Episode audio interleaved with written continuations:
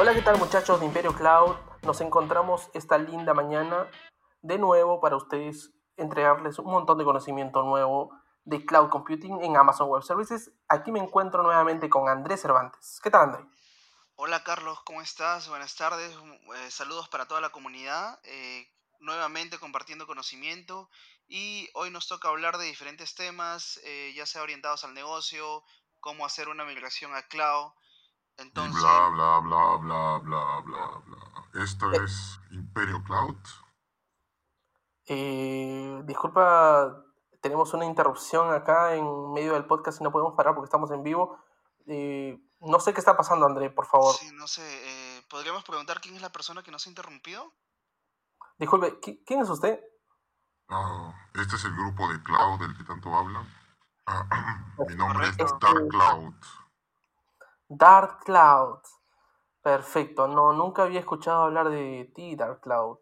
Em, ¿Podrías, sí, es raro, ¿por qué? ¿Podrías decirnos por qué estás acá? Ah, para aprender un poco de cloud y me han dicho que ustedes son expertos hablando de cloud, así que voy a ver si es que puedo aprender algo de ustedes. Eh, Qué raro que no me conozcan, yo soy muy, muy conocido en todos lados.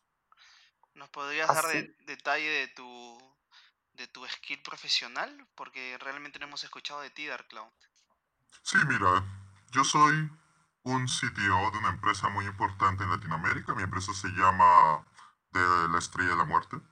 Y básicamente eh, yo me encargo de todo el área de tecnología, pero también soy el, el CEO, así que yo soy dueño de todo pero, pero me encargo de la parte de tecnología.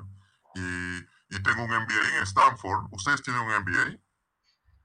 Pues eh, yo no tengo un MBA.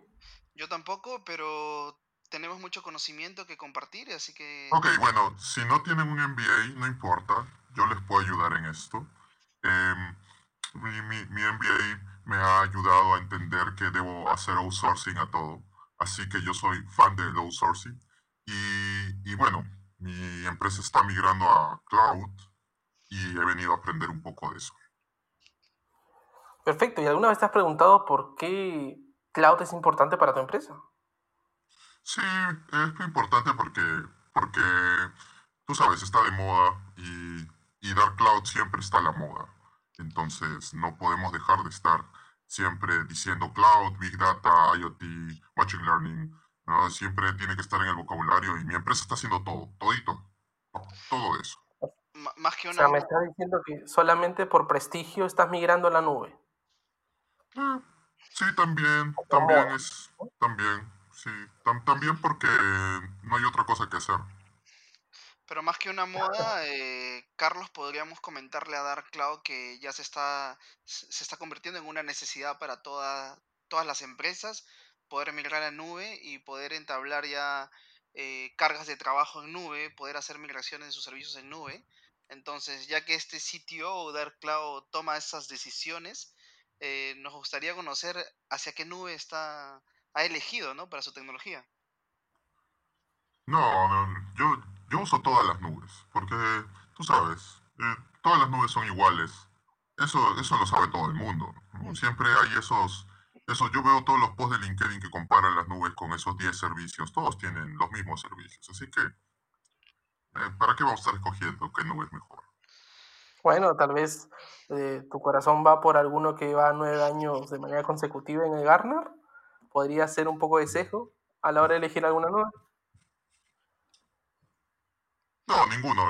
yo, yo escojo las nubes eh, dependiendo de quién eh, me firma un contrato más punitivo, un contrato más eh, que me beneficie más a mí, ¿no? donde haya muchas cláusulas de penalidad que si se cae algo, nada es responsabilidad mía. Yo no quiero responsabilidades. Todas mis responsabilidades es en, se las tiro al, al outsourcing. Para eso estudió el MBA. bueno, la verdad que hay ciertas cosas que ustedes no deben adoptar. Y justamente escuchando aquí a Dark Cloud, eh, estas cosas se ven mucho en la, en la realidad justamente cuando una persona o una empresa está pensando migrar a la nube, uno lo hace con cierta finalidad, ¿cierto, André? Uno lo hace con la finalidad de bajar los costos, porque, digamos, justamente para modernizar nuestras aplicaciones necesitamos invertir mucho más en el personal, necesitamos invertir en entrenamiento. para llegar a ese nivel de aplicación madura y que sea escalable y explosivo. Pero a la vez cuando pensamos en mirar a la nube, estamos pensando también en abaratar los costos, porque seguro estamos pagando muchísimo en on-prem, ¿cierto? ¿Cuál es tu caso, Dark Cloud? No, mi caso es que no me importa mucho el dinero, tú sabes, lo que yo gasto, eh, gasto 60 mil, 70 mil dólares mensuales en mis clouds actualmente. El dinero no me preocupa, yo produzco mucho dinero, ustedes, ustedes deben ser misios por eso, o trabajan en startups, por eso no se, se preocupa mucho por el dinero, pero no me importa mucho bajar los costos a mí, de verdad. A ver, si no te, si no te importa bajar los costos, entonces, ¿cómo uno demuestra el retorno de inversión cuando uno migra a la nube? Bueno, eh, sí, tienes algo de razón. Si a ti te funciona, me avisas y así reemplazo a mi CIFO por ti. ¿Te parece? Bueno, aunque no se trata de tanto de, que me reemplaces o no, eh, al CFO le va a importar muchísimo que bajemos los costos, mientras que de repente a ti te va a importar simplemente elegir cualquier cosa para, digamos, para tener, para decir que están en la nube y cumplir con el requerimiento de que ya tienes una continuidad operativa. Y eso eso al final eh, no va a ser beneficioso. Claro que sí, de hecho, eh, Dark Cloud, el concepto de optimizar costos en nube va a ayudar muchísimo en la parte financiera de tu empresa para que puedas tener ese retorno de la inversión realizada y no solo basarte en las penalidades que podrías ponerle a un outsourcing, como me dices que te ha enseñado tu MBA. Entonces, eh, además del, del, performance, de la mejora en performance que te pueda dar migrar hacia nube, eh, no sé si tienes evaluado con tu equipo de trabajo eh, estos dos conceptos de optimización de costos y performance en nube. No, en realidad no, no me lo he puesto a pensar en eso. Creo que mi, mi, último CIFO me estaba hablando de eso, pero lo maté antes de que pudiera, pudiera darme más, más insight de eso. Pero me parece interesante. ¿eh? Ya veo por qué, por qué este podcast es tan famoso. Sí, sí, algo de razón tienen. Voy a ver qué puedo tomar en cuenta. qué bueno que estés viendo la luz, Dark Cloud. Pero mira, eh, hablando de otro tema muy importante para las personas que hacen migraciones en la nube, es importante definir también de qué manera se va a realizar esta migración. A ver, tú, tú, me, tú me has dicho que estás empezando a migrar aplicaciones en la nube. ¿Cómo las estás migrando? ¿De golpe todas? ¿Alguna vez has tenido alguna idea de cómo hacer evaluaciones para ir a la nube? o, o porque tienes dinero simplemente vas a mandar toda la nube en un tiempo muy, muy corto y explotar a tus trabajadores.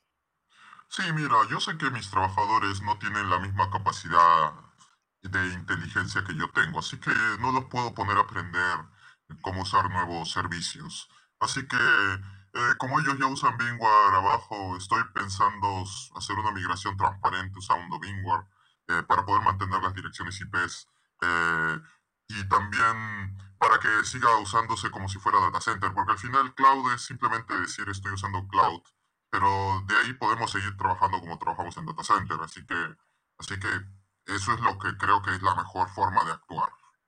De hecho, Dark Cloud, eh, de parte de Imperio Cloud, te podríamos recomendar eh, y aconsejar evaluar y hacer un assessment de todo tu infraestructura on-premise, ya que la nube te ofrece eh, específicamente AWS te ofrece más de 85 servicios y tiene constantemente reducciones de costos que podrían mejorar tanto tu infraestructura como el performance de tus aplicaciones. Además, que podrías darle un valor a tu equipo, que viene a ser las capacitaciones y el aprendizaje. Eh, no sé cómo interactúas con tu equipo respecto a mejorar su skill. Sí, bueno, cuando yo les digo que aprendan algo, lo tienen, que aprender porque si no, desaparecen, así de simple. Eh, por, eso, por eso todos tienen miedo de equivocarse. Sí, pero esa es mi cultura en la empresa. Todos tienen miedo de equivocarse y todos le echan la culpa a otro. Así los he entrenado. Definitivamente el miedo de equivocarse podría darse, pero parte del concepto de innovación eh, es errar, ¿no? Errar constantemente para poder mejorar y en este caso eh, viene, viene de la mano del aprendizaje continuo. Entonces yo creo que como CTO eh, deberíamos darle esa oportunidad al equipo para que puedan mejorar y puedan seguir aprendiendo. Entonces no es malo equivocarse. Eh, para, para los mortales no es malo equivocarse. Dark Cloud nunca se equivoca. Mira, me acabo de dar cuenta de una cosa muy importante y es que en el tipo de empresa que tú nos mencionas, Dark Cloud, en el que estás liderando, seguro que en los pasillos se encuentra o se escucha este tipo de cosas. Si funciona, no lo toques.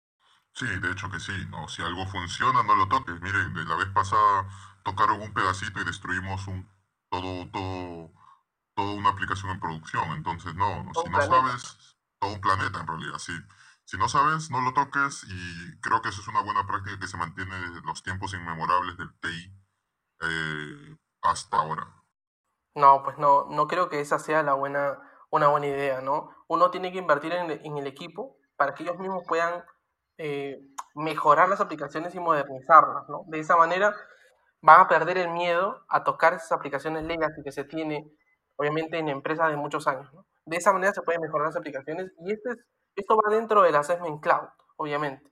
De esta manera uno puede llegar mucho mejor a tener una estrategia cloud para dar la migración de manera correcta.